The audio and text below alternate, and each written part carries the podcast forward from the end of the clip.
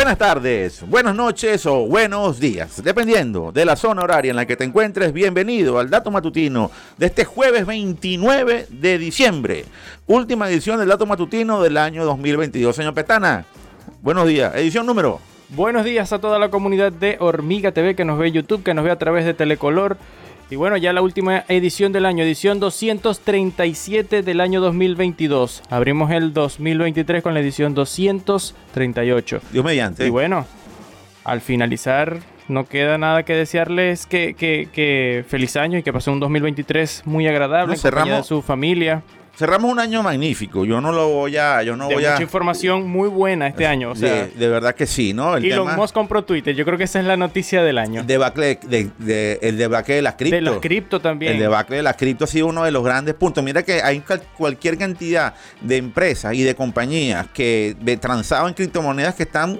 técnicamente cayendo, cayendo por sí solas, ¿no? Y a otras criptomonedas que habían apostado. que se están eh, metiendo en, rollos legales los dueños presos. Sí, sí, sí. Eh, eh, yo recuerdo que nos lo dijo el señor Onetti en el Hormigatox. Pronto tendremos, pasa que hemos estado trabajando en muchas cosas, pero pronto vamos a colocar todos los resúmenes del Hormigatox, porque creo que eso ha sido una de las joyas de contenido que se ha generado en Venezuela este año, y lo digo con orgullo y con compromiso, porque de verdad el nivel de, de contenido que se generó Hormigatox difícilmente se repite en cualquier evento que se realice en el país en Maracaibo. Así que eh, pendiente porque lo vamos a ir colocando todo. Pero lo dijo el señor Onetti en ese evento. Al final cerraremos con pocas cripto y, serán aquí y se regirán bajo unas reglas diferentes, unas reglas diferentes a las que existen hoy día. Y eso nos lo dijo. Y mira lo que está ocurriendo en detalle. Creo que esa ha sido una de las grandes noticias del año. El tema, el tema de los chips es otro gran tema. El tema de Twitter es otro gran tema. Wow, si nos ponemos a analizar la cantidad de información que se manejó este año, pues no tendríamos el tema del fracaso del metaverso. El metaverso que aunque no aunque no ha, no ha terminado de alzar vuelo, el fracaso ha sido la noticia, de Por supuesto, porque se esperaba que el año 2022 iba a ser un año de auge, de auge, de mucho crecimiento y al final Facebook terminó reculando en su estrategia de, colocación de cualquier cantidad de recursos en su, en su, en su división de, desarrollo de metaverso. Y obviamente el... las condiciones no están dadas para dadas todavía. Se demasiada plata en mercadearlo y no están dadas las condiciones. Otras noticias importantes que pudiésemos destacar fue la, mega compra de Activision por parte de Microsoft, que todavía, está, en veremos, está en veremos. Pero que ha sido una de las grandes operaciones que demuestra el poder que tiene la industria de videojuegos y la proyección también que lleva la industria de videojuegos en el mundo. Y hay otros temas, obviamente, que seguirán teniendo mucha repercusión en lo, en lo, en lo en el 2023. Creo yo que va a ser un tema crucial para el próximo año, eh, el tema de los chips y el tema del 5G. Porque el 5G y, esa, y creo que esa va a ser la nota del día de hoy del dato matutino. El 5G tiene varios, varios bemoles, ¿no? Varios puntos que analizar. Nosotros en América Latina lamentablemente estamos esgoliendo el 5G así. Y mientras otros países ya están comiendo, ya están probando, ya están haciendo cositas, nosotros estamos oliendo a ver qué, qué, nos cae. Y si hablamos de Venezuela, bueno, vemos cómo, cómo nuestras operadoras luchan por mantener sus redes 4G operativa e irnos dando avances en materia de LTE avanzada. Y, eh, o sea, yo, yo a ellas, verdad que las aplaudo, a todas las, operadoras, las tres operadoras las aplaudo porque de verdad que mantenerse operativas en, las condiciones no ha sido fácil. Ojalá que este repunte que ha habido. Y lo irónico es que hay gente comprando equipos 5G cuando aquí no hay. Pero que hay una cosa que te lo voy a decir. Y ahí, eh, menos más que hiciste esa pregunta, Petana, porque hiciste, hiciste clic en la noticia. Hiciste clic en la noticia. Pero vamos a ponernos en contexto. Primero vamos a ponernos en contexto. Y vamos con la primera noticia del día de hoy. TSMC. Tú sabes cuál es esa compañía, ¿verdad? La principal productora de chips y semiconductores del mundo. Está en Taiwán, por cierto. Bueno, los señores de TSMC ratificaron, informaron hoy, hoy, ahorita en Taiwán ya es tarde, pero lo dijeron hoy. Eso nada más lo decimos acá en el dato matutino, más nadie se lo va a decir así de rápido que ya tienen una planta lista, operativa, para producir chips de 3 nanómetros en volumen, en alta capacidad, en territorio taiwanés. Punto positivo para TSMC, que seguramente tendrá un gran repunte. Hay que ver cómo serán las acciones de TSMC. Un gran repunte porque esto sí es un gancho al hígado a sus contendores, los señores de Intel, los señores de AMD y todos aquellos que compiten con TSMC. Ahora bien, no, sobre todo Intel. Ahora, ahora bien, ahora bien. ¿Qué es lo importante de esta tecnología? Y lo dice el presidente de, TSMC, lo dicen ellos. Mire, lo importante de esto, lo importante de esto es que vamos a poder producir los chips de 3 nanómetros que van a ser fundamentales para la industria del 5G. ¿Y por qué son fundamentales para industria del 5G? Porque obviamente el 5G no solamente se traduce en que tengamos, como dices tú, un smartphone 5G. que funcione. Que funcione, con el 5G. que reciba la señal 5G. El 5G va a estar integrado en cualquier cantidad de dispositivos, en una cámara digital, en una nevera, en una lavadora, en cualquier dispositivo electrónico, usted podrá tener un chip que la conecte a 5G porque toda esa data se va a transmitir. Todos estos dispositivos generan datos, datos que van a ser importantes para que usted tenga, digamos, en teoría, más control de su dispositivo. La cámara ya me está fallando un componente, esa información va directamente a usted y al fabricante, y el fabricante le va a decir que la cámara tiene tal, tal situación y hay que mejorarla en los próximos meses. Más control del detalle, por ejemplo. Que si la nevera tiene, tiene contenido, la nevera le hace falta mantenimiento o, la cantidad de brócoli que usted tiene y pollo que tiene, señor, ¿cómo hacerlo? Porque se le va a dañar. Entonces, pues, toda esa data, toda esa data va a estar integrada y se va a transmitir por redes 5G, entre otras cosas. O sea, el 5G, y estoy aquí elucubrando porque obviamente estamos tratando de visualizar el futuro. El futuro no lo podemos visualizar. El futuro es el futuro, hay que ver cómo será. Lo que tenemos que ver es el presente. Y en el presente, en el presente, 5G, lo que más se puede ver ahorita es que tengamos un smartphone 5G que se agarre la señal 5G, pero que obviamente lo que va a tener ese usuario es mayor conexión, mayor velocidad de, señal, mayor velocidad de operación, unas velocidades que van a ser 100 veces superiores a la 4G y que obviamente para que usted pueda utilizar todo eso, señores, tiene que haber mucho contenido alrededor para que eso sea útil, porque si no le quiere decir usted tener un smartphone 5G si no se poder conectar a 5G. Exacto de nada, porque ni siquiera vas a poder ver la rayita 5G que diga 5G, porque no vas a tener una señal 5G. Eso es, ese es el punto de, tener un teléfono 5G, por ejemplo, por ejemplo, acá, en Venezuela. En Venezuela, y no te creas también en, América Latina, aunque nosotros obviamente no estamos recorriendo Latinoamérica por todos y cada uno de nuestros países, entendemos que habrá países que ya tengan cobertura, entendemos que hay países que ya dieron este primer paso hacia la 5G, pero que obviamente este primer paso a la 5G no implica, Adolfo, disculpa, no implica, Adolfo, que ya tengan todo todo un ecosistema 5G alrededor que le permite tener carros autónomos, ciudades interconectadas, ciudades inteligentes, una cantidad de servicios alrededor de una tecnología que todavía van a pasar unos cuantos años para que se termine de desarrollar en América Latina. Y tampoco hay que dejar totalmente en mal a Venezuela porque por lo menos los amigos de Digitel también han, dado unos pequeños pasos en 4G un poquito. Pero eh, es que yo no puedo criticar a las operadoras porque nuestras operadoras siempre fueron ejemplo de tecnología de punta colocada en nuestro país.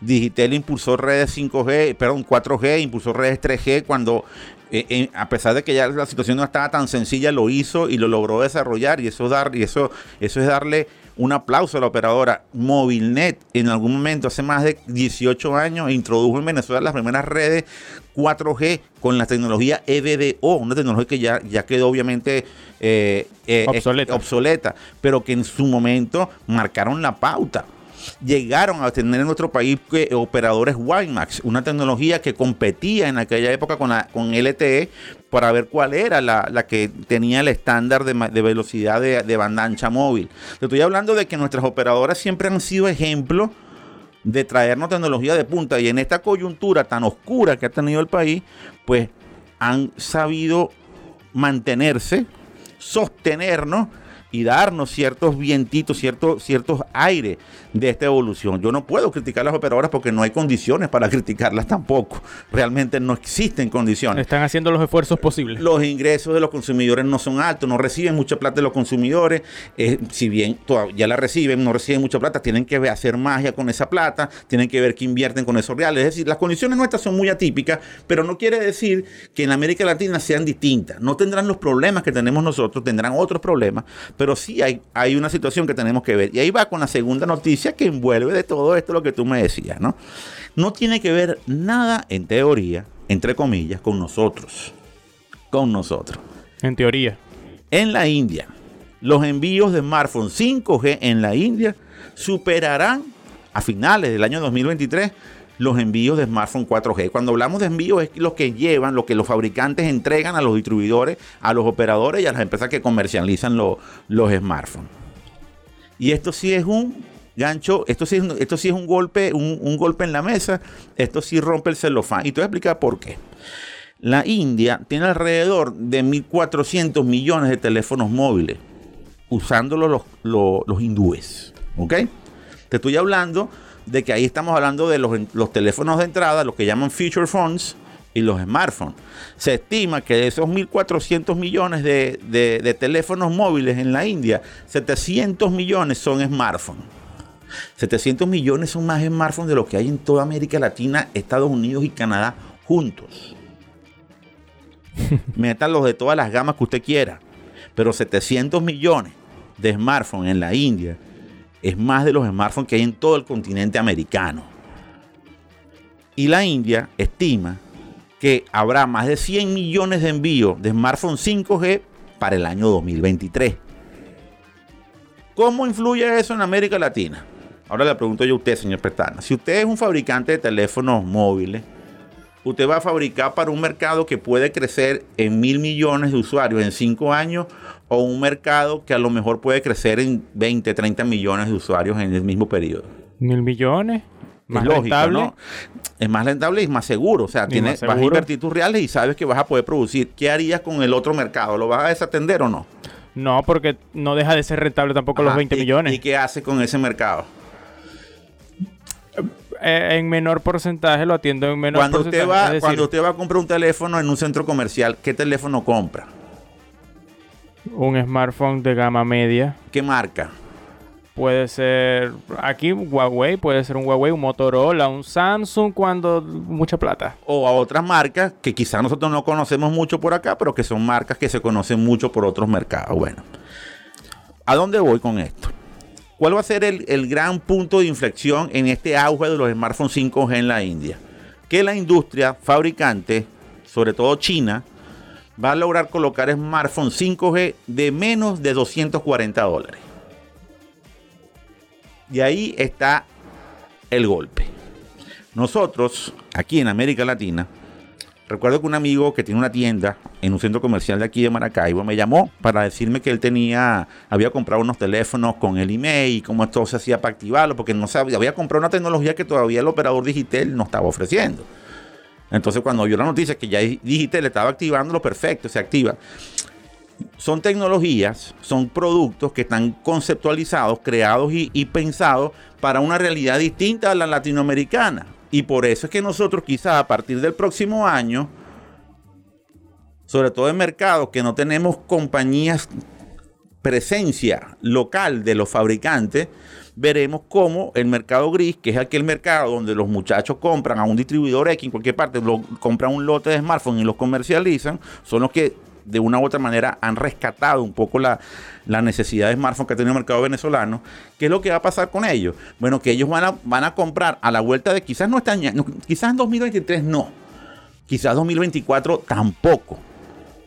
Quizás en 2025 comencemos a ver, y mira que lo estoy diciendo hoy, me la estoy jugando otra vez, comencemos a ver que va a haber una gran demanda, una gran oferta de smartphones 5G en Venezuela que obviamente nosotros no podremos utilizar a menos que obviamente se puedan trabajar con las bandas que queden disponibles que ya son ya se pueden utilizar todas en 4G.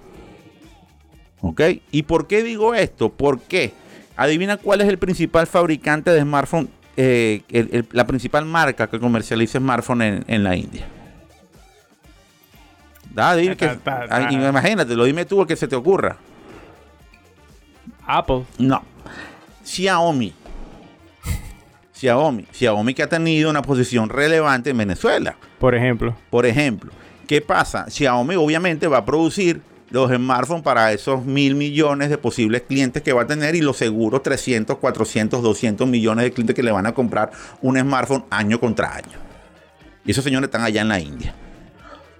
Nosotros, los que estamos aquí, en algún momento vamos a, a conseguir los mismos teléfonos y los vamos a tener que colocar acá. Porque no vas a tener otra opción. No va a haber otra opción. ¿Qué es lo que sería positivo para el mercado? Bueno, pasa en los países donde, donde ya hay operadoras transnacionales que compran lotes de smartphones y los colocan entre, su, entre sus clientes o las grandes cadenas que pueden comprar lotes así. Lo que el panorama para América Latina es o desarrollar rápidamente la tecnología 5G o estar atada a smartphones que poco a poco van a estar subutilizados por los consumidores porque las grandes marcas no van a fabricar teléfonos para, para a menos que sean teléfonos demasiado básicos para mercados que no tienen eh, digamos la demanda o la, o la, la demanda realmente de uso de dichas tecnologías. Lo van a utilizar en los países y en los mercados donde eso ocurra. Así que ese es el panorama nuestro entendiendo que lo de la India me parece verdaderamente importante para ello y para la explosión de la tecnología 5G. Para que 5G se desarrolle plenamente hace falta que naciones como la India, que tiene mucha desigualdad social, que tiene altos niveles de pobreza, desarrolle esta tecnología porque de una u otra manera, ya estoy viendo la, el agua desde otro punto de vista más optimista, cuando naciones como esta eh, colocan tecnología de este tipo, fácilmente pueden ser un ejemplo para que nuestras economías, nuestras realidades, que quizás no son tan dramáticas, pero tienen cierto parecido al parecido que pueden tener las realidades del mercado y de la India, pues obviamente pueden servir de ejemplo para que nosotros utilicemos la tecnología 5G para impulsar el desarrollo. Y eso me parece interesante, me parece un tema relevante. Quería cerrar el dato matutino de este año 2022 con esta información porque siento que, que, que, eh, engloba buena parte de lo que hemos venido diciendo nosotros consecuentemente en el programa. Y es que en nuestra región, en nuestro país, pues es necesario que existan políticas públicas de las naciones para que en nuestro continente, que habla el mismo idioma, que tiene una cultura parecida, tengamos estrategias similares para impulsar las tecnologías dentro de nuestros territorios. Y no ir solitos con, mercados de 20, 15, 10, 8, 2, 3, 100 mil, 400 mil eh, clientes a pedir smartphone en, el mundo. Si vamos como bloque y como, y como, como, como digamos, como, como unión, como hacen los europeos, por ejemplo, caramba, pueden haber situaciones un poco mejor para nosotros y puede haber tecnologías, primero, que permitan agilizar los tiempos de colocación de las tecnologías de punta y segundo, que exista una oferta de smartphone y de tecnologías que sean que estén adaptadas a nuestras realidades y que poco a poco nos vayan llevando a ese impulso. No estemos subutilizando tecnología ni trabajando con tecnologías rezagadas, que sería lo, lo más importante. Eso es, esa es la reflexión y tomo este dato porque es relevante, es importante y siento que es un buen cierre para este año 2022, que ha sido, como repito, repito, ha sido un año muy bueno para nosotros. Ha sido un año de mucho aprendizaje, de muchos conocimientos, de muchos retos y pues ratificamos el compromiso que tenemos de estar ya los primeros días de enero haciendo cobertura del consumo electrónico de Las Vegas desde aquí, porque obviamente ya nosotros no vamos para Las Vegas, a menos que las cosas cambien en algún momento y podamos volver a retomar las visitas a Las Vegas para, estas, para los primeros días de enero.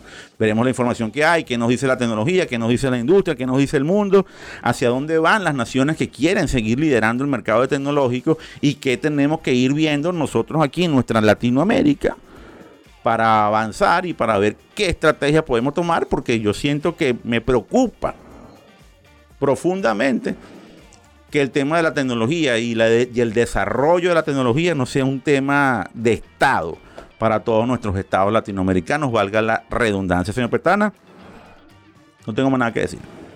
Por acá queda finalizar con broche de oro esta edición del Dato Matutino y por supuesto el año 2022. Recuerden que como Hormiga Radio nos encuentran en todas las plataformas de audio, dígase Deezer, eh, Google Podcast, eh, Spotify, SoundCloud y demás. Y vamos a cerrar con una canción que data del año 1970. Sin embargo, vamos a escuchar una, una versión del año 2011. Esta canción se titula Feliz Navidad. es de José Feliciano, del año 1970, originalmente. Pero vamos a escuchar esta versión que es del canadiense Michael Bublé junto a la mexicana Thalía. Me gusta mucho esta versión de, de la canción porque digamos que mezcla estas culturas de Norteamérica y también de Latinoamérica. En una sola canción, deseándoles los mejores deseos para el 2023. Y no queda nada más que decirles, ¿qué? que la información es poder y nosotros ratificamos nuestro compromiso de decirle que... Que queremos que ustedes tengan el poder. hasta 2023.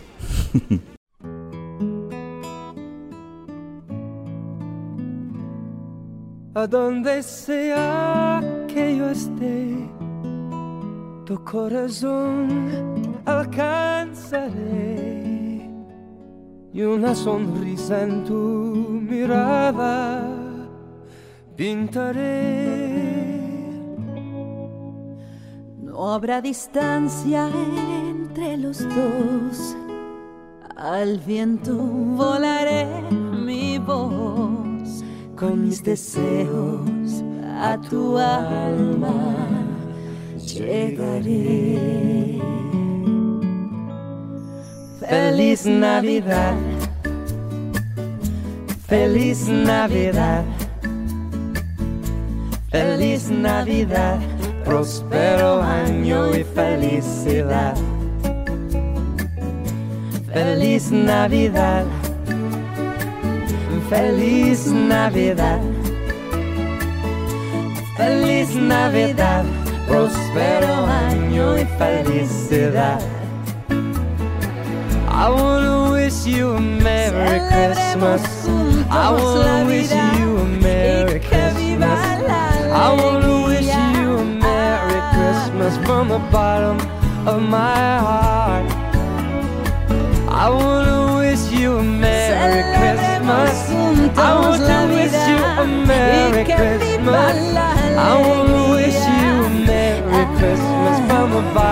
Of my heart.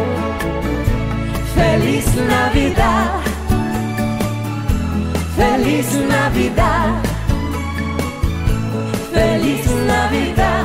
Próspero año y felicidad. Feliz Navidad. Feliz Navidad, feliz Navidad, próspero felicidad.